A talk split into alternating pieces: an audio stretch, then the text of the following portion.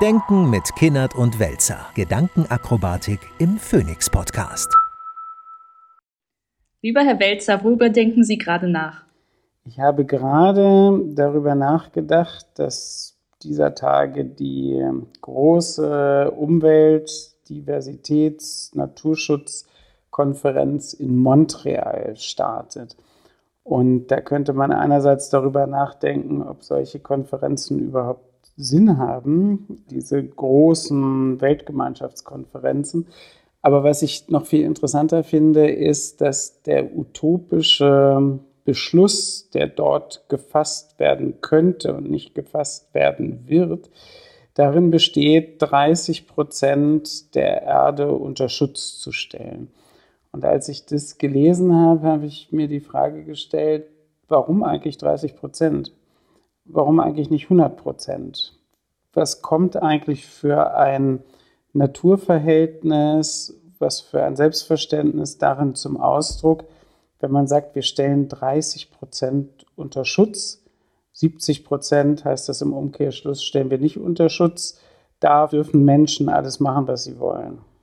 Was soll das denn genau heißen, dass diese 30 Prozent so ungefähr wie nach deutschem Recht unter also Naturschutzgebiet sind und nicht bebaut werden dürfen? Oder was bedeutet das? Ja, das ist dann natürlich immer noch im Einzelnen zu regeln, aber letztlich ist es sowas wie ja, Naturschutzgebiete, in denen Eingriffe, was weiß ich, zur Förderung von Rohstoffen, zum Verkehr und so weiter und so weiter möglichst unterbleiben sollen.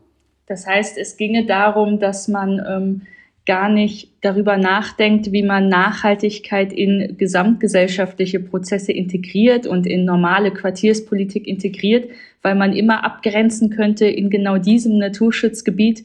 Da benehmen wir uns, ähm, auf Deutsch gesagt, und in dem anderen Gebiet können wir eigentlich so giftig vorgehen, wie wir wollen.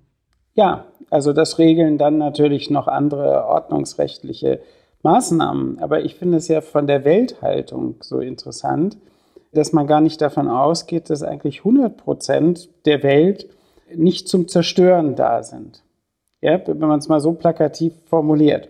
Und wir sind halt in einem Stadium angekommen, wo man es für eine Utopie halten würde, nur noch 70 Prozent zum Zerstören zu haben. Also das wird unerreichbar sein. Meine Hypothese ist, dass die Ergebnisse dieser Konferenz genau gleich sind wie die Konferenz, die Ergebnisse der Klimakonferenz in Ägypten. Also dass diese Weltgemeinschaftszusammenkünfte sowieso nichts bringen.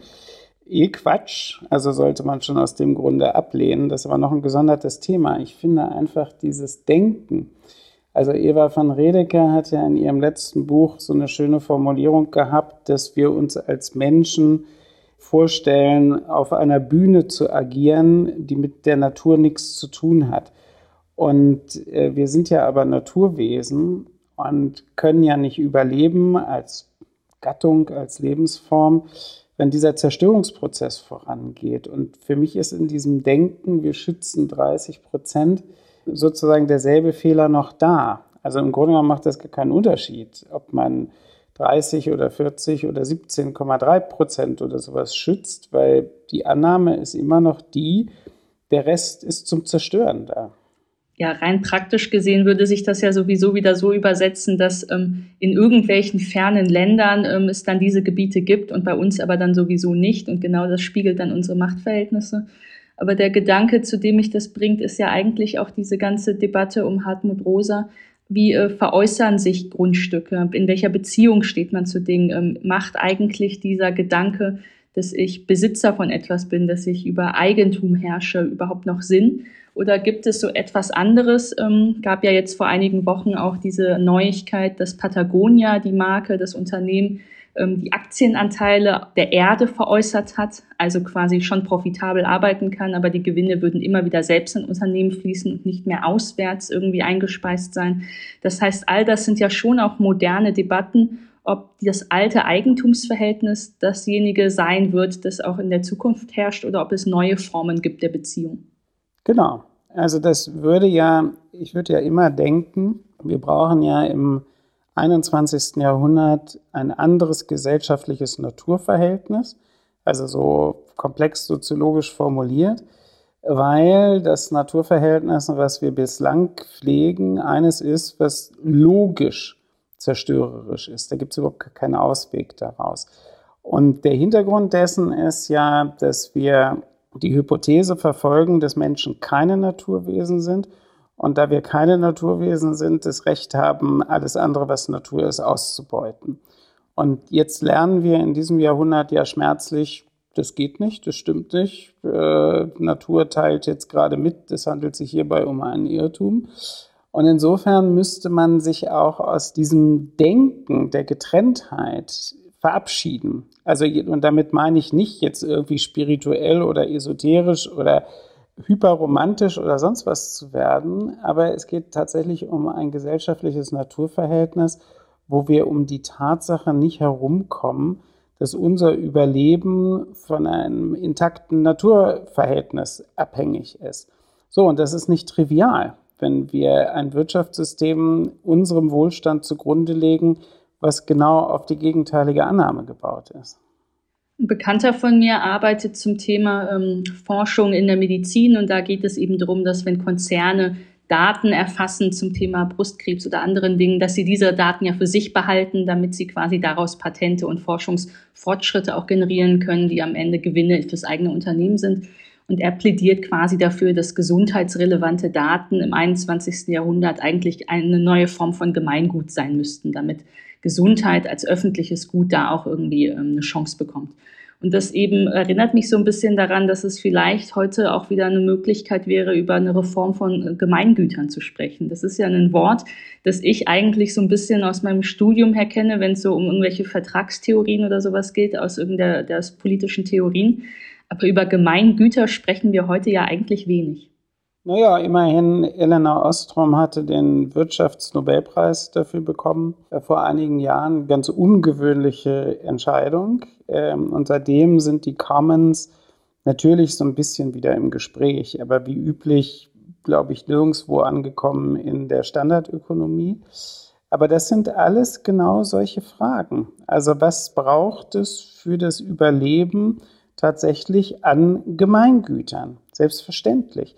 Und es ist ja, wir haben ja immer noch die gegenläufige Tendenz, dass alles das, was Gemeingüter sind, ja privatisiert werden. Es geht ja auch, wenn man äh, von diesen Ökosystemdienstleistungen spricht und versucht, die zu bepreisen, ist ja genau dasselbe. Denn in dem Augenblick, wo ich etwas bepreise, entsteht ja merkwürdigerweise Eigentum. Das ist ja was Verrücktes an der Sache.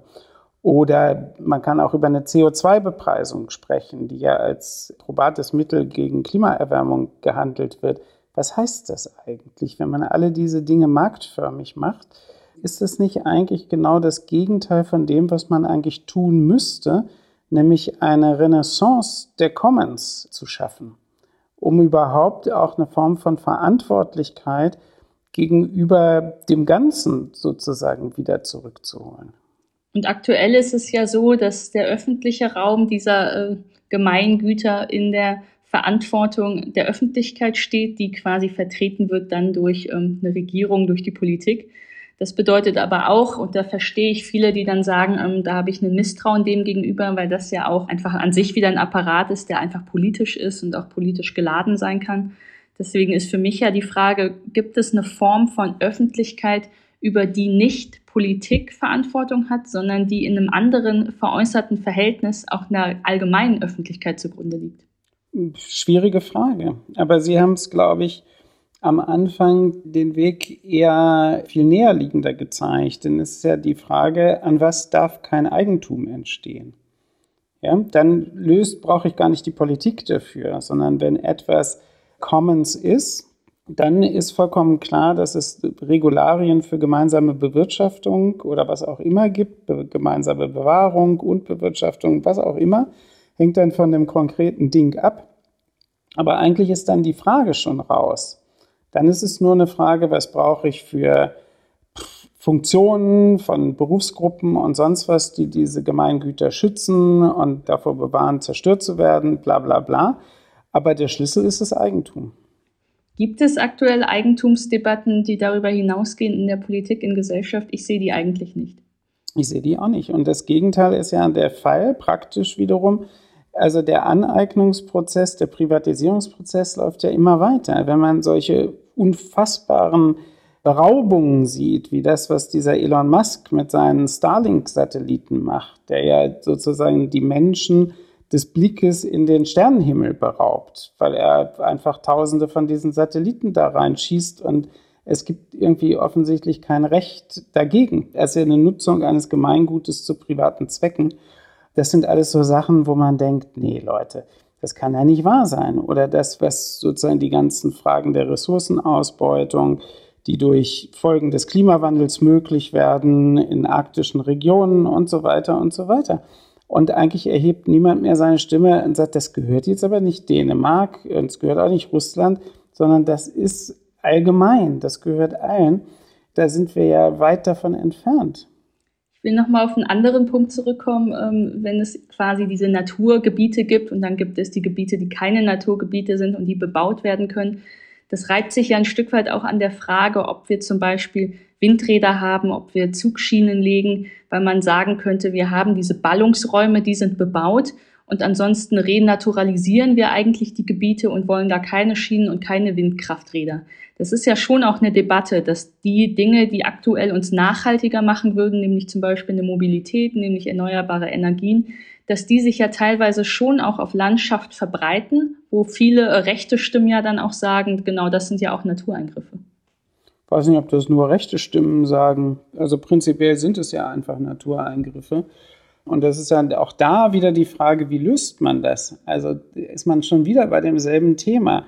Es gibt ja sehr positive Erfahrungen mit Bürgerenergie, also wo entsprechende Gemeinden sagen, wir haben überhaupt nichts gegen Windräder, wenn die uns gehören. Weil dann können wir darüber bestimmen, wie viel Belastung wir ertragen wollen zugunsten des Zweckes der nachhaltigen Energieerzeugung für uns und so weiter. Und kriegt eine unmittelbare politische Dimension im Zusammenhang der Energiepreiskrise, weil es gibt ja Dörfer, die es geschafft haben, autark zu sein.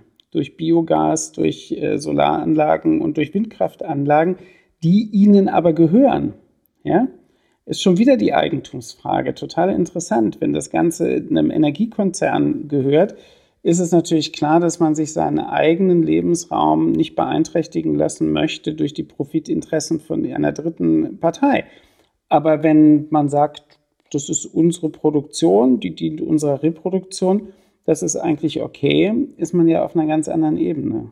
Das ist aber schon ein dezentralisierter Entwurf. Also gar nicht der Entwurf, bei dem man sagen würde, wir haben 100 Prozent Fläche in Deutschland und alles, was wir brauchen zur Ressourcenschaffung, das pumpen wir in die zwei Prozent oben links oder unten rechts und dort bleibt es. Und dann wird es quasi irgendwie durch Leitung verteilt, sondern da geht es ja schon um Autarkie, äh, dezentralisiert auf alle einzelnen Kommunen.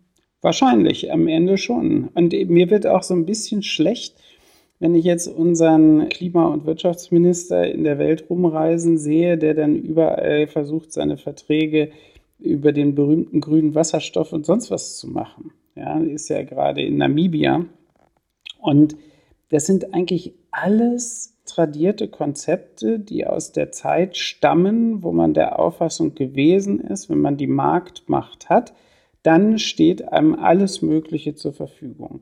Und vielleicht ist ja dieser Gedanke einfach einer, der 150 Jahre gegolten hat, aber jetzt einfach dysfunktional wird. Und ich meine, dass es eine Dezentralisierungsstrategie unmittelbar zu Nachhaltigkeitsstrategien gehört, ist ja irgendwie auch ein alter Hut. Ich habe ein bisschen das Gefühl, dass wenn wir bei bestimmten Einkaufsenergien ähm, bei den modernen Floskeln bleiben, also wir brauchen grünen Wasserstoff, den kaufen wir irgendwo ein, dass ähm, wir den eben dort einkaufen, wo am Ende gar nicht rückverfolgbar ist, was genau die Länder, die ihn anbieten, eigentlich dafür tun und wo sie welche Gesetze brechen, damit sie ihn bekommen. Das sind aber ja alles Debatten, die haben am Ende ähm, mit Marktmacht zu tun. Genau. Also das meine ich ja. Also es gibt gewissermaßen gar kein marktexternes Argument und auch keine marktexterne Befindlichkeit, die beantworten würde, ob man das tun soll oder ob man das nicht tun soll. Mal von der ganzen anderen Hybris abgesehen, dass dann das Heil der Welt im Wasserstoff liegt und sonst was, glaubt ja auch kein Mensch. Wird man in 20 Jahren auch wieder sagen, äh, mit den negativen Aspekten haben wir aber gar nicht gerechnet, bla bla bla. gehört übrigens auch in dieses Spektrum, dass man ja in der Moderne offensichtlich nicht lernt, dass es keine einzige Technologie ohne unbeabsichtigte Nebenfolgen gibt. Ja, sondern das jeweils Neueste ist immer das, was garantiert äh, sozusagen folgenlos bleibt. Und äh, auch das ist nochmal ein Hinweis darauf, dass man eigentlich wirklich die Paradigmen des 19. und des 20. Jahrhunderts allesamt auf den Prüfstand stellen muss, weil man mit denen mit großer Wahrscheinlichkeit nach eben nicht durch das 21. Jahrhundert kommt. Und dazu würde gehören etwas wie ähm, Naturverhältnisse und Nachhaltigkeit, aber zum Beispiel auch äh, Information und Medizin und Forschung, solche Dinge erstmal neu einzuzäunen, was diese Dinge, Felder überhaupt ausmacht dann aber auch nicht nur die als äh, Common Güter irgendwie zu klassifizieren, sondern das Verhältnis dahinter, äh, wer denn darüber wie herrscht und wie das bewacht wird, auch neu zu definieren. Es sind ja zwei Schritte. Geht es nicht darum, nicht nur die zu Allgemeingütern zu erklären, sondern dann auch, wie man damit umgeht. Genau. Und der dritte Schritt wäre auch noch, dass das, was sozusagen zerstört worden ist oder in Zerstörung begriffen wurde, rekonstruiert, restauriert, renaturiert wird. Das ist ja auch noch eine Dimension, über die aus meiner Sicht viel zu wenig gesprochen wird. Und zwar, weil das mental sozusagen in die 70 Prozent zur Zerstörung verfügbaren Abteilungen äh, steht. Ja. Also das sind für mich auch so, so Perspektiven, aus denen man mal wieder was Positives für die Diskussion schlagen könnte. Also ich denke schon seit langem drüber nach, dass wir ja alles Mögliche haben, den Atlas der Meeresverschmutzung, der Atlas der Bodenverluste und so. Warum haben wir keinen Atlas der gelingenden Renaturierung? Ja, wieder vernässte Moore, aufgeforstete Wälder und so weiter. Es wäre doch mal was, wo man sehen könnte, aha, wie lässt sich denn jenseits von Marktlogiken und sonst was und jenseits stattgehabter Zerstörung etwas machen, was, was in unserer Macht steht? Also könnte man zu, auf jeden Fall zusammenfassen, dass obwohl es schon so viele Klima- und Umweltkonferenzen gab, die irgendwie ergebnislos geblieben sind und wir die gleiche Erwartung für Montreal haben, dass es aber eigentlich schon Dinge gäbe, die man dort auch konzipieren und debattieren könnte. Ich würde sagen, nicht dort. Ich glaube, das sind die falschen Orte. Ich glaube, das ist eine ganz falsche Vorstellung. Erstens, dass es sowas wie eine Weltgemeinschaft gibt, dass diese Weltgemeinschaft, die sich auf nahezu 200 Länder ausdifferenziert in irgendeiner Weise ein gemeinsames Interesse haben könnte, das ist eben Quatsch. Ja, und äh, ich habe sozialpsychologisch immer den Verdacht, dass solche Veranstaltungen dazu da sind, äh, eine Benutzeroberfläche zu erzeugen, die sagt, wir tun was, wir sind besorgt. Und sie haben die exakt gegenteilige Funktion, nämlich nichts zu tun. Also eine Alibi-Bewegung auszustrahlen. Ja, einfach, einfach das Tun zu vermeiden, indem man so tut, als würde man sich bemühen. Was sind denn dann die Räume, wo man genau solche Debatten führt?